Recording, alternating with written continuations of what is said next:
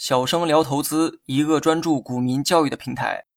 今天呢，咱们来讲一下什么是半导体芯片。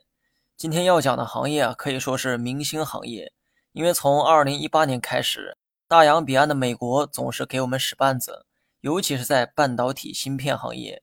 也正是从那以后，让很多国人明白了芯片的重要性。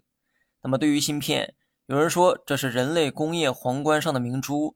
这足以看出芯片对人类发展的重要性。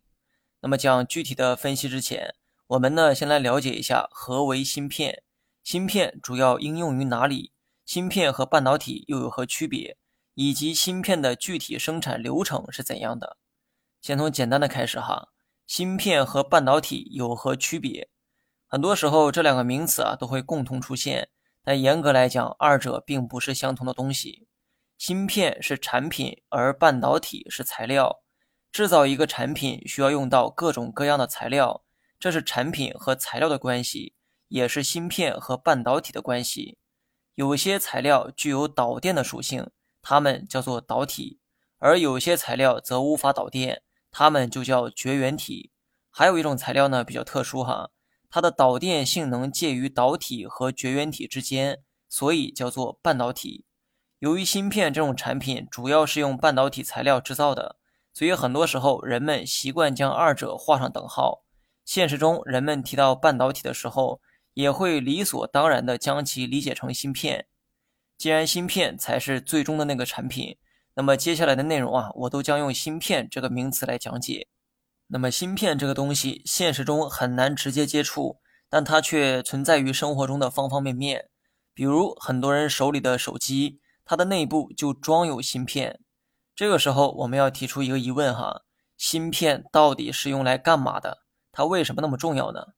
芯片可以用一个词汇去形容，那就是大脑，而大脑的特征就是智能。没错，芯片就等同于大脑，把它装在电子产品中，该产品就等同于有了智力。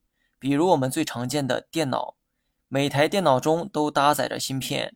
而电脑性能好不好，很大程度上要看芯片的性能。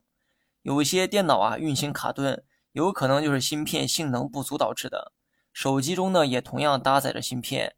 现在的手机智能化程度与电脑啊没啥区别，所以手机和电脑中搭载的芯片往往是最先进的芯片。手机、电脑中有芯片，很多人可以理解，但有些人呢可能不知道哈，不光是手机、电脑。几乎所有的电子产品都搭载了芯片，比如说电视、冰箱、空调、洗衣机等等等等。只要是具备智能化的特征，该产品内部必然搭载了芯片。只不过很多人不觉得空调、洗衣机有智慧哈。以空调为例，如果空调没有智慧，它如何理解你拿着遥控器对它发出的指令？它又如何主动调节室内温度、湿度，为你做到省心省电？这些呢都证明了空调具备一定的智能，只不过空调的智能程度啊远不及手机、电脑。换句话说，空调有脑子，只不过脑子没那么聪明。所以呢，空调中搭载的芯片不需要太过于先进。洗衣机呢也是同理哈，输入一个指令，告诉它按照某种模式去清洗，它就会按照这个指令去完成。能理解这些指令，证明它有大脑，也就是芯片。另外，芯片不光存在于民用市场，军工领域也会用到芯片。一发导弹如何做到精准打击目标？因为导弹内部也搭载了芯片，它可以智能化的锁定目标、追踪目标、解决目标。这一切都依赖于背后的芯片。